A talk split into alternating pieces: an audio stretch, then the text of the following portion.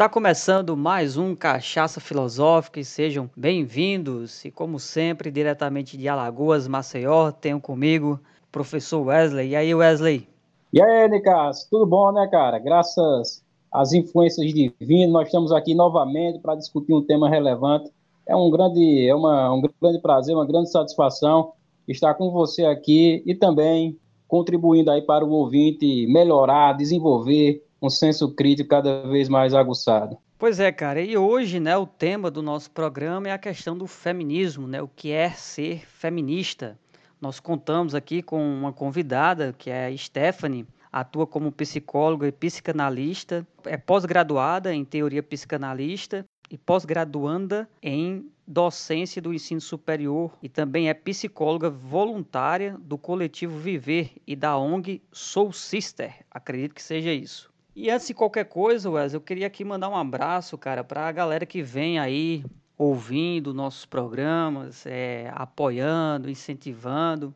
É, começar aqui, por exemplo, mandando um abraço para o Vinícius Lima, sempre está nos marcando lá no, no, Instagram, dando uma força. A última postagem que ele colocou lá, ele colocou que o nosso, o nosso podcast é um dos podcasts que ele mais escuta. Mandar um abraço também para Adriano Tilim, é, também é um cara que vem compartilhando sempre no Instagram. Professor Henrique, cara, que é um cara que também sempre está dando um feedback, sugerindo temas. Inclusive, ele sugeriu que a gente conversasse depois, marcasse.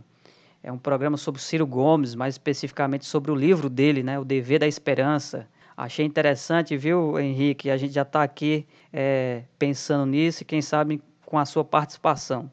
E por último, mandar um abraço também para Kelly, eu não sei se você já verificou, Wesley, mas ela sempre está marcando a gente no Instagram.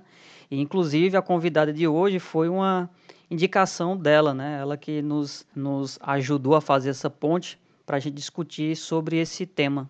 É, é, interessante, cara, é interessante a gente ter esse feedback, porque a gente sabe que o nosso trabalho está tendo algum significado. Isso, é, isso aí é impagável, cara. Realmente a sensação que a gente tem que o nosso trabalho está tendo alguma importância. E aí é isso mesmo, esse trabalho que nós temos é um trabalho formiguinha, é um trabalho que, que tem a, a pretensão de, de, de ser micro, mas são esses pequenos tijolos aí que contribuem para uma cidadania bem qualificada.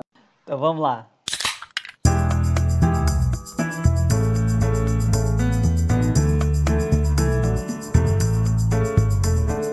Então, antes de mais nada, agradecer é, por, tá, por ter aceito né, o nosso convite, a Stephanie. É, agradecer também aqui a Kelly, no início do, do programa a gente já fez aqui o agradecimento, que fez esse contato, que sugeriu o nome da, da Stephanie para estar tá conversando com a gente sobre o que é ser é, feminista. E antes de ir diretamente para a pergunta, é, Stephanie, eu gostaria de fazer aqui um, um comentário e aí já é, emendar com uma provocação, com uma, uma ideia para a gente aqui com, conversar. Que é o seguinte, Stephanie, é, no atual é, cenário é, político, né, brasileiro principalmente, para a gente pensar um pouco sobre a nossa, nossa realidade, é, a gente consegue observar um certo avanço né, da direita conservadora. E em meio a isso, é, não sei vocês, mas eu percebi bastante, né, com, convivendo com as pessoas, ouvindo as pessoas, é, vendo, por exemplo, vídeos nas redes sociais, um, um movimento tentando reduzir é, o feminismo a questões, por exemplo, a, a, como se fosse pautas ligado a somente, tão somente a, a uma perspectiva de esquerda, a, a ligada a determinados partidos, é, colocando também o feminismo como se fosse uma coisa contrária ao machismo, né? como se o feminismo estivesse buscando certos privilégios para as mulheres. E o que é mais uh, preocupante, ao meu ver, muitas meninas propagando também esse tipo de, de argumento. E, e eu acredito que às vezes isso acontece porque não há, pelo menos nessas pessoas, é, talvez uma, uma, uma noção clara do que de fato é o feminismo. Eu acho que o feminismo, eu não tenho tanta leitura, por isso a gente está é, é, tendo aqui a, a, a, honra de ter a sua participação aqui para tentar nos ajudar a entender melhor, mas eu sei que é uma coisa muito complexa e que não dá para se reduzir a, a, pautas fechadas, né? E aí eu queria já começar com a pergunta que é, está vinculada ao título do nosso programa, né? ou seja, o que é ser feminista? Né? Então, assim, a partir da tua leitura, a partir da tua militância e, acima de tudo, a partir da tua experiência né, de vida, o que é que seria ser é, feminista? Eu gostaria de começar com, com essa proposta. Muito bacana. Toda essa provocação que você construiu aí no início aqui do, desse nosso episódio. Mas realmente a gente vê aí né, um avanço da direita nesse sentido, colocando o feminismo enquanto o contrário de, de machismo, o feminismo enquanto algo que vai atacar diretamente aos homens. Mas enfim, eu acho que para a gente começar, vale a pena a gente conceituar né, que o feminismo ele é um movimento que ele começa ali mais ou menos no século XIX. Então a gente vem tendo o que se chama, né, dentro da literatura, de ondas do feminismo. A gente teve a primeira onda, a segunda, a terceira, estamos agora na quarta onda do feminismo já. O feminismo ele também é um movimento que se divide aí a partir de vertentes, né? Cada vertente, é, de alguma maneira, tem algumas pautas ali prioritárias, mas de uma maneira geral, o feminismo ele é um movimento essencialmente político. O feminismo ele vai ser uma pauta que vai lutar pelo direito das mulheres, e aí, quando a gente fala de direitos das mulheres, a gente está falando a respeito de economia, a gente está falando é, direitos também sociais, direitos políticos, tudo isso que, de alguma maneira, vai acabar respingando na vida das mulheres, né? No, no cotidiano, no dia a dia, nas formas relacionais e tudo mais. É um movimento que a gente entende hoje em dia que ele precisa andar aí de mãos dadas, tanto com os movimentos antirracistas, anticoloniais, antipatriarcais, antigordofóbicos. O feminismo precisa ser transinclusivo, então, a gente precisa desse feminismo aliado a outras pautas, né? É, a gente tem o patriarcado, o capitalismo, o machismo, todos esses, e o racismo também, são estruturas muito bem articuladas, né? E que acabam, de alguma maneira, movimentando a nossa dinâmica social, a maneira como a gente vai perceber o mundo, a maneira como a gente vai acabar se relacionando com as pessoas, como a gente consome as coisas e também o que a gente consome, né? E a gente precisa dar a devida importância a cada contexto desse aí.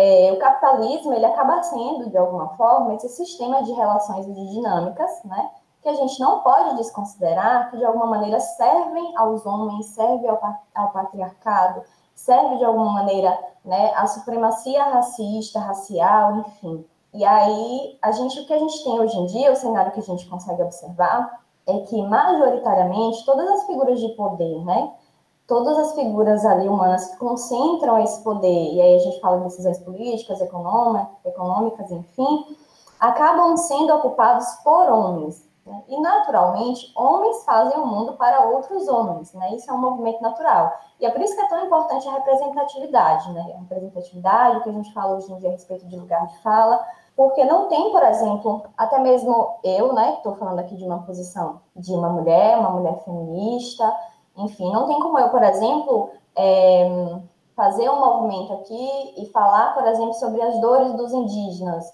né? ou falar do meu lugar de uma mulher hétero, cisgênero, falar sobre dores de transexuais, enfim. Então, a gente precisa entender essa importância da representatividade.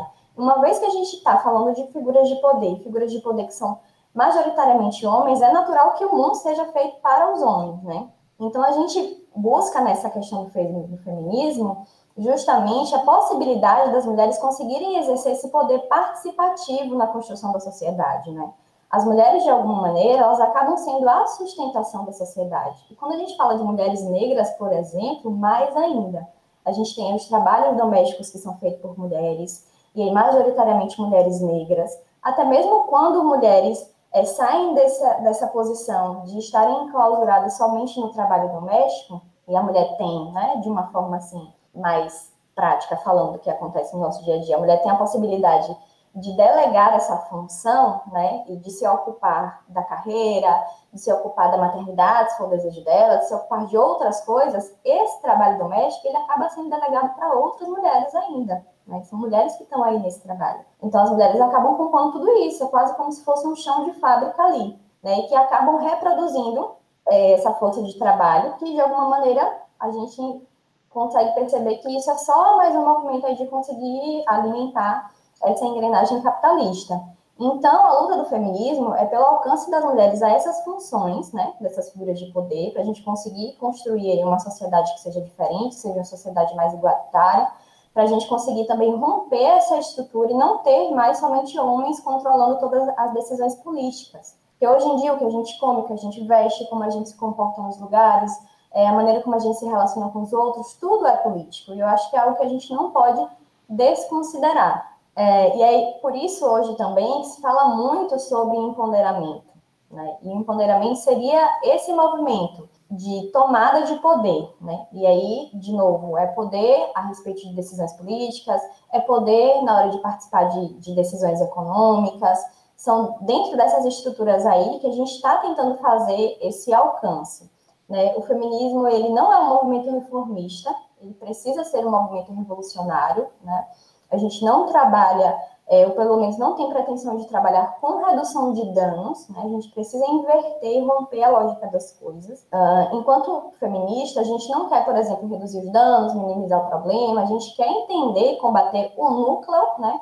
A causa desse problema. E a causa do problema ele não está na figura do homem, tá? Dentro desse sistema aí, desse sistema capitalista que acaba precarizando as mulheres. Os inimigos das mulheres não são os homens, são todo esse sistema que vai impor e socializar esses homens dentro também de um modelo de masculinidade, que hoje a gente também já entende que é um modelo de masculinidade tóxica, que os homens também têm a, a, o seu nível ali, né, a sua esfera de sofrimento dentro desse sistema, que de alguma maneira traz benefícios, mas também traz sofrimentos.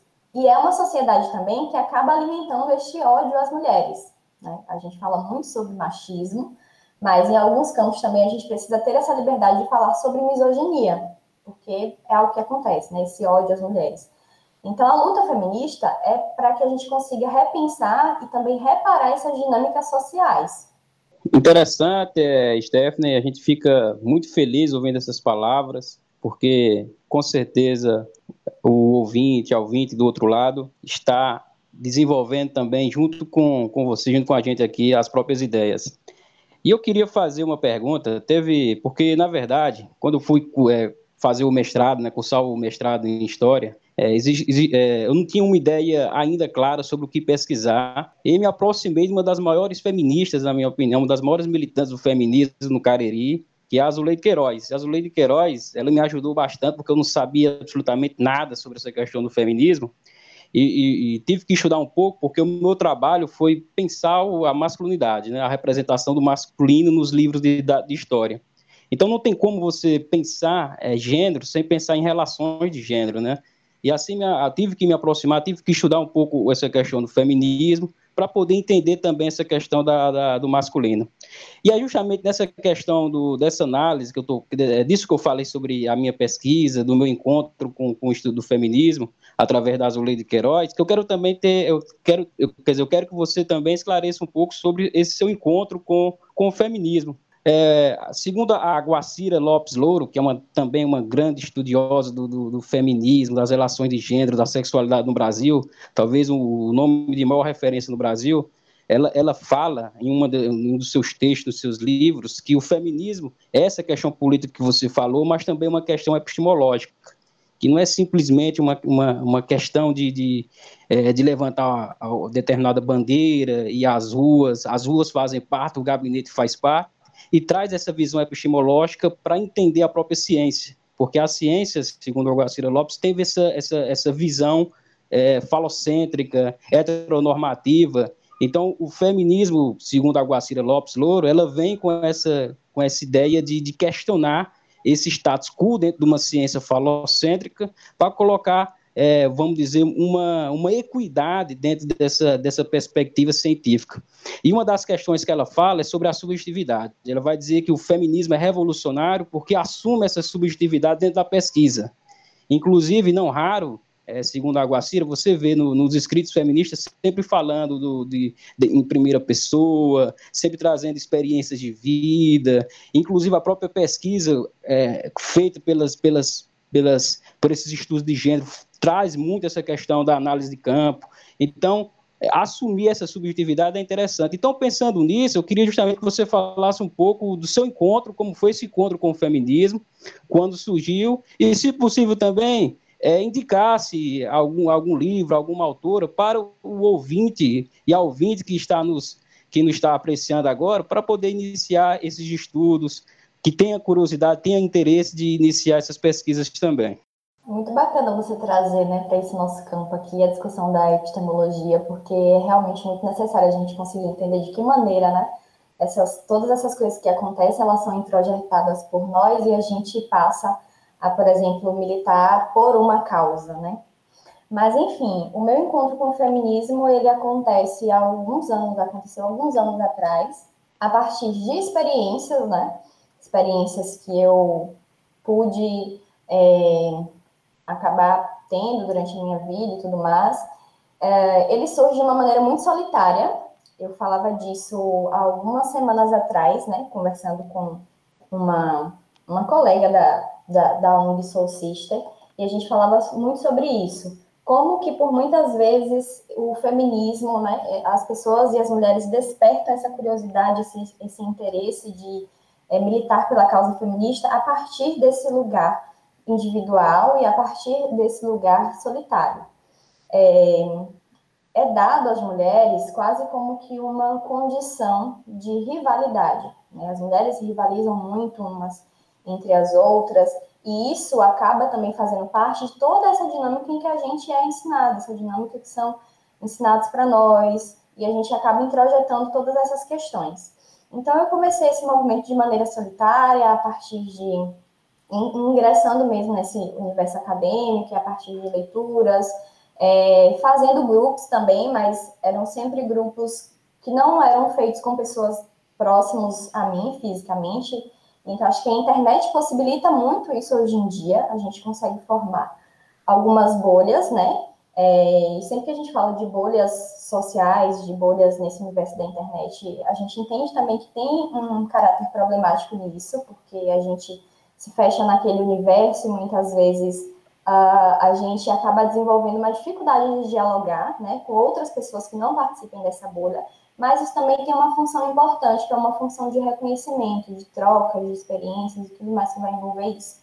Então, ele começa a partir desse movimento, né? Começa a partir de muito questionamento pessoal também, de por que, que as coisas são assim. Porque era muito comum, por exemplo, é, dentro da minha família e nas gerações anteriores de, das mulheres que vieram na minha família, frases como, ah, os homens são assim, ou a dinâmica das coisas são assim, é, você precisa, era sempre, me, me dava uma sensação de que eu precisava escolher sempre aquilo que era menos pior, e não questionar. É, tinha uma possibilidade ali de escolhas limitadas, como todo mundo tem, né, essa questão da, da liberdade, essa ideia de liberdade que a gente tem, por vezes, também é é, um pouco falaciosa, se não muito falaciosa, e aí dentro daquilo ali ficava uma inquietude, né? E eu pude perceber isso através de relações no ambiente de trabalho, é, relações afetivas, relações familiares, que a gente precisa entender também que isso acontece muito dentro desses espaços, né? Essas violências, que são violências muito sutis, e são tão sutis e tão repetitivas a ponto de que a gente passa então a naturalizá-las, elas acontecem também dentro desses ambientes que precisariam ser acolhedores. A gente tem uma, já passando para um outro ponto, mas que eu acho que é muito importante a gente falar, né, colocar aqui também, a gente costuma fazer um movimento de monstrificar, né, os agressores. Né? Sempre que a gente fala, por exemplo, uma pauta que a gente tem dentro do feminismo que diz a respeito das violências, e aí violências de gênero, a gente tem sempre um movimento de monstrificar os agressores, a gente acaba quase como se fosse despersonalificando fazendo essa despersonalização. Quando, na verdade, majoritariamente, a gente tem um índice aí, que se eu não estou muito enganada, que é acima de 70% dessas violências, dessas agressões, elas vão acontecer nesses ambientes, né? no ambiente de onde está posta ali uma relação conjugal, uma relação familiar. Então, é muito importante que a gente consiga levar isso para outras mulheres, que a gente consiga levar esse conhecimento para outros homens também, Tá? Porque, embora os homens não possam se declarar feministas, é, os homens podem ser apoiadores da causa, sim, assim como eu, como eu já coloquei para vocês nessa posição de hétero, cisgênero, não posso me declarar parte integrante do movimento LGBTQIA+, mas eu posso ser uma apoiadora desse movimento. Então, tem sempre coisas que a gente pode fazer aí. E eu acho que, é, para boa parte das mulheres, esse encontro com o feminismo, ele começa a partir dessas inquietações, de coisas que a gente vai vendo, desse, desses questionamentos a, a respeito da lógica. Né? A gente tem dentro do, do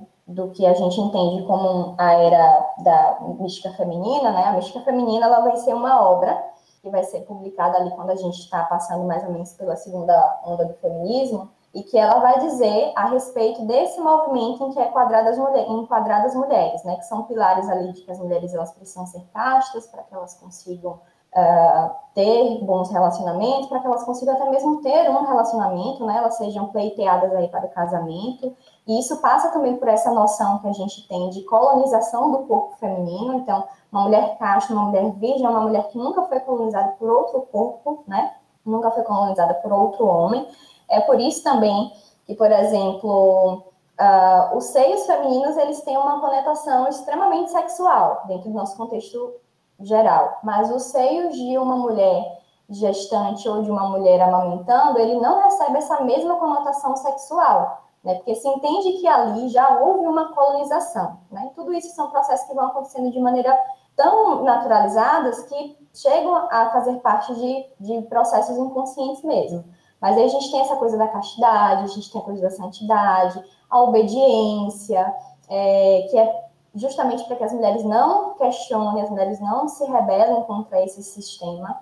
Né? A gente tem um outro livro, além desse da mística feminina, que é uma excelente obra, que é o livro do mito da beleza, que ele vai trazer algumas pontuações também muito importantes né, a respeito disso, a respeito de como essa obediência das mulheres ela acaba uh, fazendo a manutenção de todo esse sistema patriarcal, de todo o sistema capitalista, porque uma vez que as mulheres reivindicassem pelos trabalhos domésticos, né, de uma maneira justa, o sistema ele não daria conta de remunerar todas essas mulheres. As mulheres, e ainda aquelas que fazem, né, que é uma jornada fora de casa, elas se ocupam muito mais dos trabalhos domésticos do que os homens. Né? É uma, e é uma diferença gritante, assim, quando a gente vai pensar na questão, por exemplo, de horas semanais. Uma mulher que trabalha fora de casa, né, como a gente fala de maneira mais popular, ela acaba se detendo ali a 18 horas de trabalhos domésticos semanais, né? contra, né? fazendo aí uma, uma comparação, é, os homens que exercem só, que desempenham só 12 horas semanais. Então, existe também toda essa questão, né? E, além dessa castidade, da santidade, do que a gente falou agora a respeito da domesticidade, existe também a maternidade. A maternidade, por muitas vezes, ela não pode ser questionada para as mulheres que a gente vem dessa ideia de que todas as mulheres elas desejam ser mãe, que a maternidade é uma completude e que aquelas mulheres que não desejam maternidade, elas estão à margem, elas estão fora disso, existe alguma coisa errada com elas que elas não desejam a maternidade. E isso é quase que um, um delírio coletivo nosso, de que todas as mulheres querem ser mães e que todas as mulheres nascem para ser mães, e ao mesmo tempo é muito cruel, porque no momento em que essa mulher é mãe, existe aí um movimento que exclui ela da sociedade e que diz para ela que a responsabilidade é dela. Né? Você quis ser mãe, você tinha inúmeros é, métodos contraceptivos, agora você se vira com isso. E a gente vê essas diferenças aí quando a gente vai pensar a respeito do gênero masculino e feminino, a respeito, por exemplo, de licença maternidade, a respeito da ausência de creches suficientes, né? E é isso aí proporcionado pelo Estado para que as mulheres consigam desenvolver outras atividades, enfim.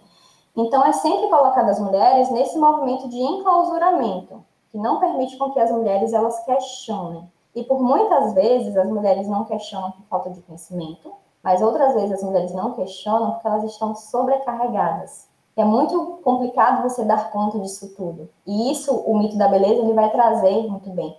Né? É quase como se fosse um movimento de adormecer as mulheres, para que as mulheres elas não consigam ter tempo para desenvolver outras coisas. E aí, além disso, né, completando e trazendo para esses para as dicas de leitura, eu acho que essas duas que eu falei são muito importantes.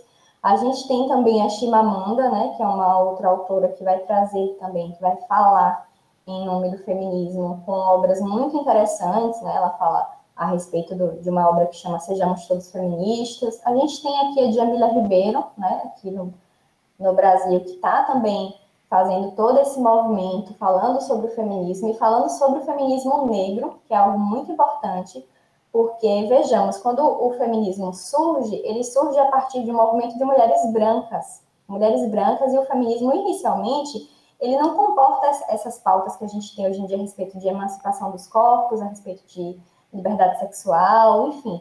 As pautas do feminismo, nesse momento de, de surgimento, eles eram basicamente a respeito de direitos ao voto e de direitos de exercer né, sua profissão em outros ambientes que não fosse aquele ambiente ali do, do cenário doméstico, do cenário do lar. Só que ele surge como uma pauta de mulheres brancas de classe média alta, porque nesse momento as mulheres negras elas já desempenham essas funções fora de casa, elas já trabalham fora de casa. Então, é muito importante a gente, dentro do feminismo, né, dar todo esse destaque ao feminismo negro, até mesmo porque, quando a gente vai pensar ali na disposição da pirâmide social, a mulher negra, ela está embaixo, né? ela está na, na última, no último degrau ali da pirâmide. E se realmente a gente quer proporcionar uma sociedade diferente, a gente não pode mexer em cima da pirâmide, a gente tem que mexer embaixo, porque aí, com isso a gente faz com que todas as outras, né, as outras camadas da pirâmide, elas se desloquem também. Então, o feminismo negro, eu acho que a gente tem duas coisas muito importantes dentro do movimento feminista, que é o feminismo negro, que eu, Stephanie, acredito que é, daqui a algum tempo vai ser o verdadeiro responsável por essa revolução, Uh, e também a questão da emancipação dos corpos, que é muito importante, porque as mulheres elas não precisam somente de emancipação econômica, mas especialmente emancipação dos corpos, porque é o corpo feminino que é colonizado e acaba entrando nessa esfera aí de reprodutor humano, e uma vez que eles são reprodutores humanos, eles estão de alguma maneira também alimentando essa lógica capitalista. Muito provavelmente vocês devem conhecer uma obra que chama The Handmaid's Tale, que virou até uma série depois, né? Depois de algum tempo foi transformada numa série. Aqui a, a tradução que veio para o Brasil ficou com o nome de O Conto da Aya, que fala justamente dessa dinâmica em que as mulheres elas são cooptadas, né, por esse sistema capitalista e patriarcal para serem reprodutoras. As mulheres basicamente elas têm uma função de reprodutora. E aí não é qualquer mulher, são mulheres de classe baixa, economicamente falando, são mulheres negras especialmente, enfim. E aí, isso, uh, eu, se eu não me engano, essa autora que é a Margarete, desse livro, ela fala ter se inspirado, né? Uma das coisas que inspirou e que levou ela a produzir este livro foi justamente o período da peste negra, que a gente vivenciou alguns séculos atrás. E que no período da peste negra muitas pessoas morreram e as mulheres quase que foram obrigadas pelo Estado a reproduzirem. As mulheres tinham essa função, né? Já que muitas pessoas morreram, como é que eles iam fazer girar? Como é que eles iam ter mão de obra para ocupar todas as funções que existem né, nesse mundo do mercado de trabalho? Desde um gari a um servente, a um gerente, precisavam-se de pessoas. Então, as mulheres foi dada, né? É, é, esse foi feito esse movimento aí quase coercitivo de que as mulheres precisavam ser mães por conta disso para fazer novamente esse movimento de, de fazer uma. Uh, de repovoar novamente, né? Todo, e, e acabar fazendo uma substituição aí também de todas essas outras vidas que foram perdidas. Então é isso, eu acho que surge dessas inquietações, né? Não é fácil fazer essas inquietações, a gente é enclausurado em um lugar em que a gente não pode questionar, em que a gente precisa ter toda uma questão de obediência, até a própria performance da, da feminilidade, ela exalta isso, de mulheres que falam baixo.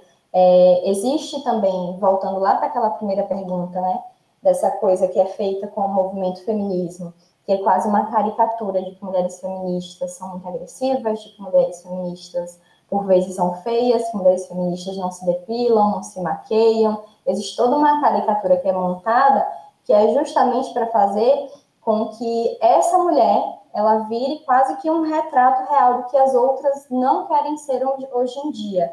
O movimento é muito distorcido, né? O movimento feminismo ele tem algumas pautas que são urgentes e ele tem alguns desafios atualmente, que eu não sei se a gente vai conseguir abordar isso ainda aqui nesse, nesse episódio, mas que são coisas muito urgentes da gente repensar. E essa caricatura da feminista é uma delas, né? Acaba causando aí um distanciamento. A gente tem recentemente agora por exemplo, uma blogueira que lançou um curso de boas maneiras, né? Modo de se comportar e boas maneiras. E isso reflete muito esse embate aí entre o feminismo enquanto esse movimento caricato de mulheres agressivas, de mulheres que estão nessa posição quase que degladiando com homens, né, que é algo que é vendido também pela direita, principalmente, e distanciar isso do que é realmente o movimento feminista. O movimento feminista ele não tem essa pretensão de combater homens, né? Nossa pretensão é fazer com que a gente consiga entender qual é a causa do problema e repensar toda essa causa do problema e também das dinâmicas sociais.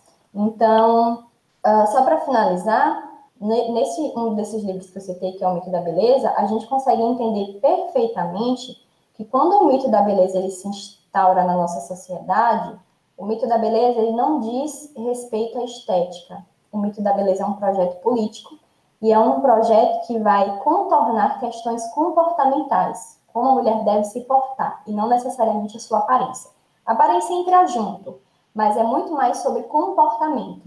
E aí o lugar que é dado às mulheres de comportamento é esse lugar de fique quieta, não questione, as coisas são assim mesmo, como eu por muitas vezes já ouvi. Então acho que vem disso aí, desse, dessa inquietação. Muito bom, Stephanie. Eu quero aqui é, voltar um pouco a alguns pontos que eu coloquei lá no, é, no início da minha pergunta. E você até é, retomou aí na sua nesse finalzinho da sua fala, né, com relação à caricatura, né, do que, que se é colocado é, no movimento feminista, né, é, para você, eu quero colocar isso aqui para você poder é, desenvolver melhor essa questão em relação a como combater isso, né, mas antes eu queria também fazer um, um, um outro levantamento, assim, que é, você falou lá no, no, no início da minha pergunta, né, conceituando, e conceituou muito bem sobre a questão do, do feminismo, né, colocando como um movimento essencialmente político, que é um movimento que busca uma transformação, né, uma mudança, né, no caso de uma cultura, de uma sociedade machista. Né? É, eu vejo isso como algo de suma importância, é, mas eu queria que, que, já que é um movimento político, eu queria que você também pudesse aqui é, falar um pouco sobre como você enxerga o movimento é, feminista dentro do, do, do atual cenário político, né? em que você, por exemplo, tem um presidente que, das diversas frases é, polêmicas e absurdas que ele já ah, falou, uma delas é, é, extremamente machista, no qual ele fala sobre os seus filhos. Né? Ele diz que teve cinco filhos, né? e uma nasceu mulher e nasceu mulher porque ele deu uma fraquejada, aqui fazendo referência né, ao ato é, é, sexual. Então, como é que você enxerga, né, a tua opinião aí sobre o movimento é, feminista dentro desse cenário político, né? Você, se você puder também nos falar, né, como combater é, essas caricaturas que são colocadas né, é, é no movimento feminista e que nesse governo atual é endossado ainda mais. E você vê mulheres, você vê homens, naturalmente, né, é, repercutindo isso, né? Então, de forma objetiva, seria isso, assim, que você pudesse fazer uma reflexão sobre esse atual cenário político brasileiro, com o presidente que estamos, né? Como é que você vê a, a, os empecilhos, né, ou as missões que o o feminismo deve ter diante disso, né? E como combater essa questão da, da caricatura, Stephanie? Porque eu não sei você, mas eu fico muito chateado quando eu vejo as pessoas reduzindo muito o movimento feminista a essas coisas que você muito bem colocou. Então, uh, a luta feminista ela acaba por ser uma luta incessante, né? Porque sempre que a gente dá um avanço, existe algo aí do sistema que acaba fazendo com que um novo obstáculo seja criado. É, a gente tinha essa caricatura, né, e foi uma, uma caricatura que, inclusive, uh, hoje em dia ainda existe, mas ele foi muito mais forte quando a gente estava ali na, na segunda onda do feminismo, por volta da década de 60, de 70, mas que hoje em dia alguma coisa ainda perdura disso. Eu acho que particularmente quando a gente fala a respeito né, do presidente e do que ele representa, a gente está falando basicamente de misoginia. A gente já sai dessa esfera do machismo e a gente passa realmente para esse outro aspecto que é um ódio endereçado às mulheres. Né? E isso tem algumas razões, né, por conta de todo esse movimento que vai sendo desdobrado na história.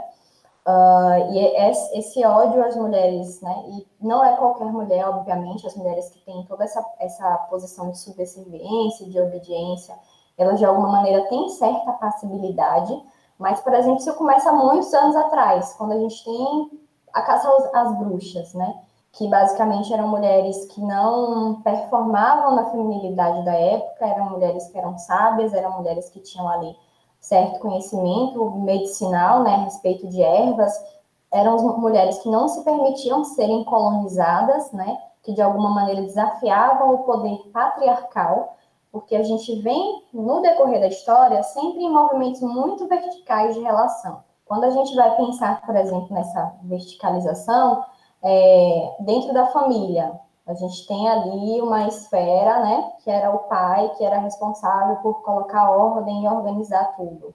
Dentro da esfera religiosa, a gente tinha o padre, se a gente for pensar, né, nessa, nesse sistema religioso católico, né, que era o que predominava. Dentro das corporações, a gente tem os chefes, a figura dos chefes. Isso tudo hoje em dia, embora tenha perdido sua força, mas ainda assim se faz presente. Dentro das empresas, por exemplo, as mulheres elas ocupam cerca de 19% desses cargos de liderança. Quando a gente tem, por exemplo, dentro das universidades, dentro das pós-graduações, a gente tem majoritariamente mulheres. As mulheres elas estão ali assinando mais ou menos 72% dos artigos científicos, né? Por que, que a gente não tem essas mulheres ocupando cargos de liderança? Porque a gente ainda tem muitos resquícios disso, de todo esse sistema. Então, cada vez que a gente dá um passinho para frente, tem alguma coisa nova que é criada. E essa foi uma estratégia, né? Essa caricatura da feminista enquanto esta mulher que não performa a feminilidade e que por conta disso ela não seria digna de ser escolhida por um homem ah, para que formasse família, para que de alguma maneira, né? tivesse toda, é, toda de alguma maneira performasse essa lógica ao qual a gente vem sendo acostumado, né? É, pensando ainda nessas, nessas movimentações, nessas relações verticalizadas, se a gente fosse pensar aí no, numa esfera social, né? Pensar no país, por exemplo, os regentes, uh, quando a gente fala de monarquia, os presidentes, majoritariamente também encarnados nessa figura de um homem, e a gente também não fala de qualquer homem, a gente precisa também fazer esse recorte, né? Que muitas das vezes são homens héteros, são homens brancos, são homens que têm um certo poder econômico, e todos os outros aí de que, que de alguma forma, não só os homens, mas as mulheres, enfim, é, quem não está dentro do padrão acaba sendo relegado à margem da sociedade e vai enfrentar desafios uh, aos quais essas outras pessoas acabam não enfrentando. Mas, enfim, acho que a gente está falando sim sobre misoginia nesse caso. É, a gente tem algumas mulheres que se dizem feministas hoje em dia, né? Uh, e que se a gente for olhar a partir das vertentes do feminismo, são feministas de alguma forma, mas é um feminismo neoliberal, que é um feminismo que a gente entende que ele é cooptado pelo capitalismo. Então, acho que um dos movimentos mais importantes que a gente pode fazer é esse de levar o conhecimento. Né? A gente ter a possibilidade de levar o conhecimento aos homens, é, de levar o conhecimento a outras mulheres, de levar o conhecimento especialmente às mulheres que estão iniciando aí a sua vida, as mulheres que estão ali no período da adolescência, que estão entrando na fase de jovem adulta. Eu acho que só o conhecimento poderia fazer com que a gente se colocasse a repensar todas essas dinâmicas, porque, como eu falei anteriormente, é tudo muito naturalizado de uma maneira em que a gente não se põe a questionar, porque para a gente é o natural, é o habitual, é como a gente aprendeu, tá tudo dentro da, desse contexto. Então, essa seria uma das possibilidades. E aí, quando a gente fala desse feminismo neoliberal, que é um feminismo que acaba sendo cooptado pelo capitalismo, e que muitas mulheres atendem a esse feminismo, esse, inclusive, é um dos grandes desafios que a gente tem hoje em dia. Porque o que, que acontece? dentro desse feminismo neoliberal, uh, existe aí, atravessado por esse feminismo, um movimento capitalista, que é um movimento que acontece em todas as outras esferas, dentro e fora do feminismo, que é, é apresentado um problema, né? até então a gente nem sonhava com aquilo, como, por exemplo, puxando aí para esse universo feminino, hoje em dia a gente vê muito falar sobre cirurgias íntimas, que era uma coisa que até então não entrava como uma questão para as mulheres. A gente vê, por exemplo, clareamento de vulva, que também era uma coisa que anos atrás não entrava como uma questão para as mulheres. Então, o capitalismo está sempre fazendo esse movimento de apresentar um problema e aí ele surge com a solução. E aí a gente vai tentando, dentro desse movimento do feminismo, romper com isso. Mas no momento em que a gente rompe, a gente encontra uma outra barreira na frente, porque é um sistema que se retroalimenta. Tem até algumas pessoas que falam a respeito da, da queda do patriarcado, que daqui a alguns anos, daqui a alguns anos o patriarcado é, provavelmente, né, ele vai acabar sendo desmontado. Eu não sei necessariamente se eu acredito nisso, justamente por essa função de se retroalimentar, mas enfim. É, e aí, com isso, com esse movimento da direita, com o, o com esse, processo também de que muitas mulheres se, se aliam a esse movimento da direita, né, que coloca as, as feministas nesse lugar de uh, mulheres que odeiam os homens, mulheres que odeiam casamento, mulheres que odeiam tudo isso que a gente, de alguma maneira, conhece como mais padrão, isso faz com que haja um distanciamento e um esvaziamento das pautas feministas. As pautas feministas, elas são muitas, e por muitas vezes a gente acaba caindo facilmente na, numa interpretação reducionista, né? É, de que o feminismo, por exemplo, e o empoderamento, a gente acaba levando tudo isso para esse, esse compartimento reducionista, de que isso diria respeito apenas à questão do corpo livre, aquela famosa frase sobre meu corpo, minhas regras. E aí, o que acontece quando a gente está só focado nisso, quando a gente tem só mulheres, por exemplo, que militam nesse feminismo neoliberal, que é um feminismo que acaba tendo como pauta principal a liberdade sexual, a gente volta para o mesmo modelo de mulheres servindo aos homens, porque a quem que interessa que as mulheres elas postem fotos nuas na internet, elas mostrem seu corpo. Isso, de alguma maneira, é uma objetificação, né? E a gente volta para isso de novo. Esse termo do empoderamento, ele vem sendo distorcido há muito tempo. E aí, no final das contas, o que é que o capitalismo faz com isso? Ele aproveita para lucrar em cima disso. Então, a partir dessa onda do, do empoderamento, né, de, de mulheres é, tendo posse de seus próprios corpos e tudo mais, o capitalismo usa disso para poder vender camisetas. Então, a gente vê, por exemplo, o movimento Girl Power, né, muito estampado em camisetas, em, sei lá, em canetas, em cadernos, enfim. Vende máscara de, de skincare, né, e produtos de skincare com essa pretensão de que é um movimento de autocuidado, que é só como se fosse realmente quase que o empoderamento ele vira, vira quase como que uma coisa individualista. Então, é, são mulheres tomando posse do próprio corpo e faz, praticando autocuidado, são mulheres comprando vibrador, mas que tudo isso acaba também mantendo essas mulheres de alguma maneira a partir dessa, dentro dessa posição mais objetificada. Mulheres postando fotos seminuas ou fotos nuas, isso tudo ele serve para vender procedimentos, serve para vender cirurgias e por última instância isso acaba vendendo também antidepressivos. Porque o capitalismo ele dá um jeito aí dele lucrar em todas as esferas, desde o início, né, até o final. Então, quando a gente fala sobre empoderar, a gente está falando sobre esse, essa tomada de poder político, que é mulheres participando das decisões. Uma outra coisa importante também, além do, do conhecimento, né, de levar e de expandir o conhecimento, é a representatividade. A gente precisa de mulheres, né? E a gente está falando de mulheres aqui na maior parte aqui de, deste episódio, porque a gente está falando sobre feminismo, Uh, mas a gente também precisa de outras, outras formas de representatividade. Então, a gente precisa de homossexuais na política, a gente precisa de transexuais na política, a gente precisa da representatividade o mais diversa possível, justamente para que essas pessoas elas consigam falar em prol das suas causas. Não tem, por exemplo, como a gente, uma, ou uma única pessoa, falar em nome de todas, né? A gente não vai contemplar a diversidade dessa forma. Então, é, esse movimento é sobre querer que as mulheres tenham acesso a poder econômico, né? Que mulheres façam dinheiro, que mulheres empreguem outras mulheres, que mulheres tenham poder de escolha no final das contas. Seja poder de escolha a respeito da maternidade, de querer ou não ter um filho, ou seja poder de escolha, por exemplo, para sair de um relacionamento abusivo, porque muitas vezes as mulheres permanecem dentro desses relacionamentos por estarem alienadas, por estarem dentro de uma dependência financeira do parceiro. Então, são mulheres ocupando espaço, são mulheres tendo poder econômico, são mulheres participando das decisões políticas e das decisões sociais, das decisões econômicas, enfim. Né? A gente precisa sair aí dessa ampla ideia vendida de que, do empoderamento, né? De só algo enquanto corpo livre e liberdade sexual, que é ok, é importante as mulheres terem liberdade sexual, sim, só que a gente também precisa fazer esse movimento de se questionar a quem interessa que as mulheres tenham essa completa liberdade sexual, né? A gente precisa começar a repensar aí. Uh, enfim, o capitalismo ele é um sistema muito bem articulado, né? Vai vender esses, esses problemas para a gente e aí logo em seguida ele já traz as soluções. Uh, a gente consegue ver isso, por exemplo, nas redes sociais hoje com um estalar de dedos. É muito rápido com que as coisas são apontadas para a gente. E ser feminista, que é uma coisa que é super importante de colocar aqui, não deixa a gente isento de cair nessas armadilhas do capitalismo.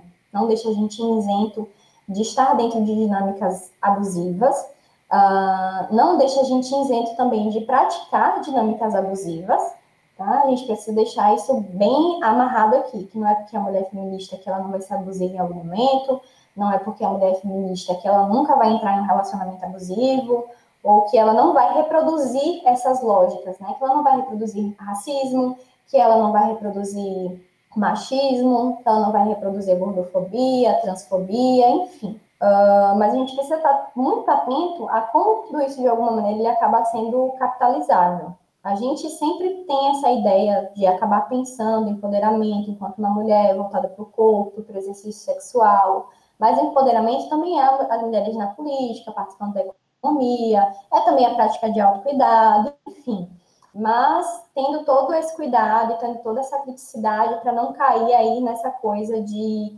mulheres cuidando do, corpo, do próprio corpo, mulheres praticando autocuidado, mulheres tendo liberdade sexual, mulheres consumindo curso de autoconhecimento, mas ficando presa nesse espaço e não ocupando lugares de decisão. Não adianta de nada a gente estar tá livre sexualmente, cuidando da gente, se a gente não, não ocupa espaços de decisão, se a gente não pode ter voz nessa dentro disso, né? Dentro dessas decisões políticas e econômicas. E aí o feminismo ele passa por coisas assim que às vezes para a gente são muito sutis e que quando a gente pensa sobre feminismo, inclusive uma das grandes questões, né, que fazem com que o feminismo ele desperte essa aversão, mas que é uma causa das mais importantes, se não a mais importante, né, para mim pelo menos é mais importante que a questão da legalização do aborto, mas ele e aí acaba fazendo com que as pessoas, especialmente a direita, entre nessa coisa desse ódio ao feminismo. Né? Porque o aborto enquanto algo inadmissível, ou o aborto enquanto algo uh, extremamente condenável. Né? Mas o feminismo fala sobre aborto, fala, fala sobre liberdade sexual, fala, fala sobre ocupar espaço de poder, fala, mas também fala de outras coisas muito sutis, como, por exemplo, as práticas dentro do SUS são pautas feministas, né? É, a gente tem altos índices de violência obstétrica, quando a gente vai pensar em violência obstétrica direcionada a mulheres negras, isso é muito mais forte, né? A gente precisa de um atendimento humanizado dentro do SUS não um atendimento racializado, que é o que acontece na maioria das vezes. Quando a gente está falando sobre feminismo, a gente está falando sobre a construção de praças, por exemplo, para que as mulheres elas consigam circular, elas tenham possibilidade de circular com seus filhos em outros ambientes. A gente está falando de creches, para que as mulheres consigam desenvolver uma atividade profissionalizante não fiquem de novo presas nessa nesse universo da maternidade, que por muitas vezes é muito cruel. A gente está falando, por exemplo, de iluminação pública, que vai fazer com que as mulheres elas tenham uma maior segurança para circular nas ruas à noite. Então, são muitas as coisas que o, que o feminismo ele, ele luta, são muitas as coisas que o feminismo ele levanta enquanto bandeira, que por muitas vezes acaba ficando sob uma cortina de fumaça. Porque o que é interessante veicular sobre o feminismo é só a questão da legalização do aborto, são só mulheres seminuas, enfim, é só essa coisa de prática de autocuidado que no fim das contas serve só para vender creme, vender cursos, vender, enfim. E o que é mais interessante de pensar nisso é que por muitas vezes os especialistas que vendem essas coisas, na maioria das vezes são homens. Se a gente for pensar na quantidade aí, há uma discrepância enorme, por exemplo, entre cirurgiões plásticas do sexo feminino, e aí eu tô falando a respeito de quantidade, né? Tem poucas cirurgias plásticas comparadas à quantidade de cirurgiões plásticos, né? De homens nessa função. E aí, os especialistas, né? As pessoas que ocupam esse cargo de especialista, na maioria das vezes são homens. Então, a gente precisa desmistificar algumas coisas aí, e eu acho que só vão ser possível a partir disso. A partir de conhecimento e a partir de representatividade. boa reflexão e realmente, é, Stefano, a gente que estuda um pouco essa questão do capitalismo, é, é, é sensacional no sentido do, do, poder de metamorfose que o capitalismo tem. Né? Ele consegue, isso o Marx já falava nos seus escritos, né, em 1844, né, no, no manifesto, o Marx já falava esse, poder de metamorfose do capitalismo. Né? Hoje vende camisa do Che Guevara, né, vende a própria camisa do Marx. Os caras se utilizam de todos de todas as cores, de todas as possibilidades para gerar lucro. E você tocou em vários pontos, Stephanie, é, que são interessantíssimos. Cada ponto que você tocou merece uma análise, merece uma crítica, merece uma reflexão. Mas eu queria resgatar num dos pontos que você tocou, que é sobre essa questão do, da estética, do corpo, né? É, tem um cara de direita que ele é muito famoso, que é o nome dele é Luiz Felipe Pondé. E ele reproduz a mesma crítica que já se fazia desde o século XIX, no final do século XIX, meados do século XX, é, às feministas, né? Inclusive tem na obra dele, se não me engano, o Guia Politicamente Incorreto da Filosofia, ele fala que as feministas são mulheres feias é, é, e que não conseguem ter orgasmo, que não conseguem ter uma vida sexual plena. É, é uma crítica que ele faz, que ele deixa, então, de certa maneira, ele deixa aí, vamos dizer, em locos, ele deixa, ele deixa aí bem claro, né, de maneira é, quase não sutil, que o que falta à mulher feminista é aquela velha ideia é, de uma interpretação freudiana de um pênis, né? É uma, uma, uma noção bem grosseira mesmo. E, infelizmente, tem muitas pessoas que pensam dessa maneira. E eu queria tratar justamente sobre isso, porque em determinado momento eu comecei a estudar um pouco sobre essa representação, é, vamos dizer, da pornografia, da sexualidade no imaginário masculino. Aí debrucei sobre esses, esses, esses, essas revistas eróticas da Playboy, da VIP, para escrever um ensaio sobre isso. E realmente me impressionou muito quando, nas entrevistas, que aquela revista é destinada ao homem, fica claro, né? Destinada ao homem hétero, né? E, e, as perguntas a quais eram feitas às mulheres eram sempre a mesma, né? Como, é, perguntas tipo como, se elas já fizeram sexo a três, é, se elas levam muito tempo, se elas gostam de, de, de um pênis é, grande. Então, eram sempre essas mesmas perguntas que eram feitas. O que eu quero fazer com isso? O que eu quero fazer com essa, é, essa explanação, que é a minha pergunta, é com relação ao desejo. Como você é uma pessoa que estuda isso e como é da área de psicologia, como se dá essa construção desse desejo, vamos dizer, é, pelo corpo feminino de uma maneira que, que, podemos chamar de fetiche, né? Como isso se dá?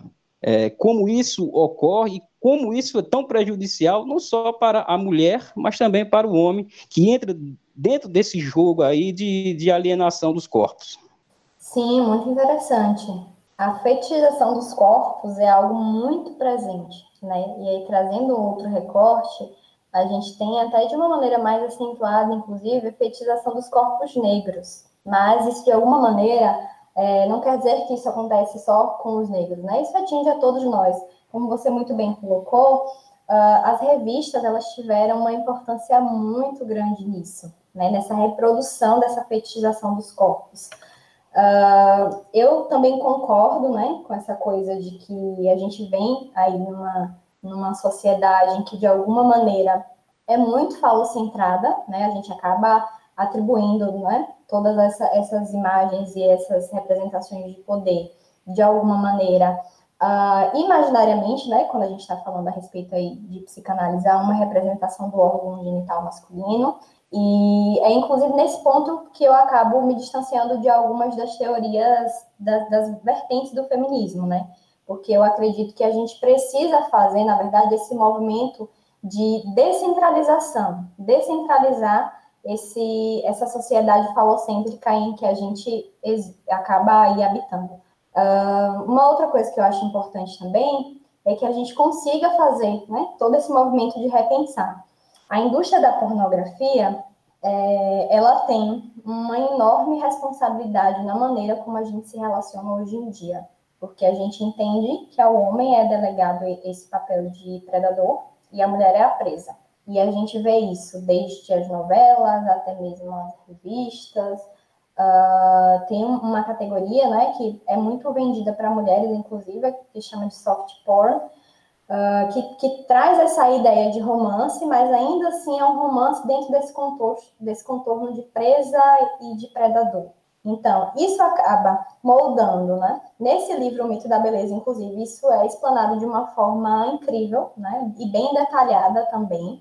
A gente tem um capítulo só para falar a respeito do sexo e essa construção que a gente foi fazendo aí, introjetando no nosso imaginário a respeito das relações é, sociais e também das relações sexuais, uh, desses efeitos no homem, porque existem efeitos aí que acabam sendo endereçados à figura masculina, e também dos efeitos nas mulheres. E como isso vai atravessando não só essa esfera aí do, da relação sexual propriamente dita, do ato, e isso acaba transcendendo para outras coisas, para a maneira como a gente consome as coisas, para que tipo de produto a gente consome, que tipo de coisa a gente assiste. Então, isso acaba fazendo um movimento aí que vai permeando todo o nosso imaginário e vai permeando também a maneira como a gente acaba se se comportando. Isso começa muito cedo, por exemplo, quando a gente vira para alguém, né? Ou quando a gente ouve, na verdade, na minha posição, eu costumo muito mais escutar isso, de, por exemplo, um, pais, né? O pai ou mãe de crianças do sexo masculino falando coisas do tipo, ai, um, segure seus cabritas que o meu bode está solto, né? Isso é uma, uma expressão que a gente ouve bastante assim eu acredito que seja até mais regional, né? A gente devolve muito mais no Nordeste. Então, são pequenas sutilezas que vai colocando assim, a mulher nessa função, né? Vai sendo delegada a mulher esse, esse lugar de presa e o homem predador. A indústria pornográfica ela acaba atravessando muitas as questões, muitas as questões mesmo. E até mesmo quando as mulheres elas começam a habitar esse campo aí de maior liberdade sexual, ainda assim a gente não consegue se desvencilhar disso. A gente tem, por exemplo, muitas mulheres, né? Uh, e é um movimento, por exemplo, que é importante, que está sendo muito falado hoje em dia a respeito dos relacionamentos abusivos e a respeito dos, das relações sexuais abusivas, dos estupros e tudo mais. Muitas das mulheres, elas não entendem uma relação sexual violenta e, por muitas vezes, não consentida enquanto estupro.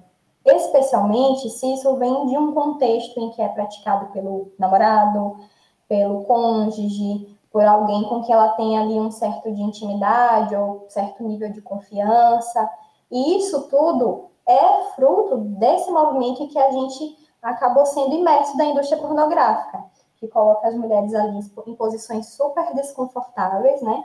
Em mulheres sempre com uma expressão estática de prazer, é, sempre numa posição de subserviência nesse cenário sexual, Uh, e, e, achei muito interessante você colocar essa questão das revistas, porque sim, as revistas elas foram sendo construídas ao longo do tempo em que sempre ensinavam-se as mulheres a como agradar sexualmente os homens. Não se falava sobre o prazer feminino, como atingir o prazer feminino. Era sempre esse movimento de ensinar como as mulheres poderiam é, dar prazer sexual aos homens, como as mulheres poderiam se diferenciar de outras mulheres no cenário sexual, o que, é que elas poderiam fazer de diferente mas sempre nesse endereçamento de promover prazer ao sexo masculino. E aí achei muito interessante que você acabou colocando isso, né? Mas mesmo hoje em dia, que a gente tem toda essa questão de acesso à informação e de liberdade sexual e de tudo mais, ainda assim existem muitas questões, né?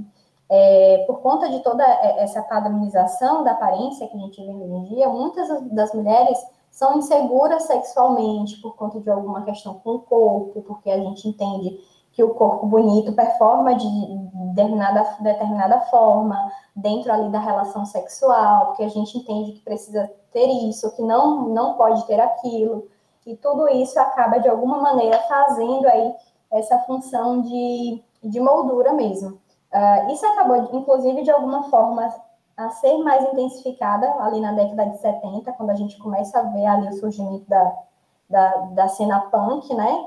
Que vai in, introduzir aí, de alguma maneira, fazer também uma exaltação do sadomasoquismo. O sadomasoquismo é algo que, dentro da psicanálise, a gente entende que é possível, né? Do, do sujeito obter prazer a partir do sadomasoquismo, mas que para isso ele tem que fazer. Existem alguns outros percursos que o sujeito precisa percorrer antes disso. Uh, mas, de uma maneira geral, o sadomasoquismo ele, ele performa justamente dentro de, de, desse caráter de violência. E isso vem, surge muito forte nessa década de 70, né? A pornografia violenta, e isso reflete também na moda, só para a gente entender como isso de alguma maneira, atravessa todos os âmbitos. Então, é nesse período que a gente começa a ter ali, é, no mundo da moda, por exemplo, modelos adotando é, é uma interpretação de um olhar furioso, uh, mulheres, por exemplo, a gente vê o surgimento das roupas de couro. Nada disso é desarticulado. Né? A gente precisa entender que a partir do momento em que a gente tem essa concepção de que tudo é político, de alguma maneira está tudo interligado. Existe uma vertente do feminismo, por exemplo, que vai dizer, que chama o ecofeminismo, que vai dizer a respeito dessa relação que, que os homens têm de depredação com o meio ambiente e como essa relação ela é repetida nas relações sociais. Então, assim como o homem depreda o ambiente, explora o ambiente, o homem também faz esse movimento nas relações sociais,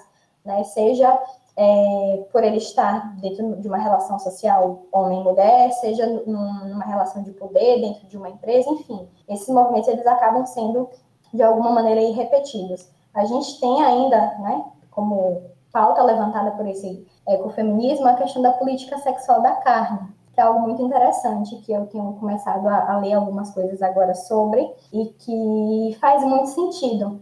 Quando, por exemplo, a gente vê corpos femininos sendo expostos quase como se fosse realmente num cardápio. Quando a gente chega assim no, no açougue e a gente vai escolher que carne a gente vai levar para casa, hoje em dia a gente vê muito isso, por exemplo, com esse boom que a gente teve aí das lipoleds, né? Então, quando você entra no Instagram de uma dessas clínicas, você vê literalmente um cardápio, são corpos de mulheres ali expostos, né, que você pode, é, teoricamente, escolher de que maneira você gostaria de ficar, são mulheres besuntadas de óleo, tem, tem toda uma dinâmica aí que é muito complexa, mas que faz muito sentido, porque de alguma maneira as coisas elas se articulam, elas não são isoladas, elas não são separadas, né? Então aqui chegamos ao final do nosso programa. Mais uma vez a agradecer a Stephanie por ter aceitado né, o nosso convite, por estar contribuindo aqui com esse nosso humilde projeto né, de podcast. A nossa intenção aqui é levar essa discussão é, para o pessoal, né? Tá fora também do âmbito é, acadêmico. Acho que o que foi colocado aqui foi é, a contento. São muitas questões que demonstram o quanto é importante é, é, conversar sobre a questão do movimento feminista. Enquanto eu ouvia a Stephanie, eu, eu fazia aqui uma, uma autoavaliação, né, percebendo os pontos que eu preciso buscar mais informação, mais leitura. E eu acho que isso serve também para que o nosso ouvinte possa refletir sobre isso que foi colocado. Então, valeu, Stephanie, por sua presença, por sua fala. Eu que agradeço o convite, foi muito bacana poder estar aqui com vocês, né? Transmitir aí parte das coisas que eu fui é, aprendendo durante esse meu percurso dentro do feminismo, né? Enquanto estudiosa, enquanto mulher também. Enfim, estou à disposição se surgirem outras pautas. Acho muito importante esse movimento que vocês estão fazendo. Eu pude acompanhar né, alguns episódios de vocês, dei uma olhada e vi muito que vocês tocam nessa questão da política. E que é algo muito importante de ser discutido, porque no final das contas é tudo político. Pois é, gratidão, Stephanie. Foi muito, foi muito bem colocada aqui a, a, as pautas, as coisas que você levantou. A gente sai daqui melhorado, a gente sai daqui com senso crítico mais aguçado.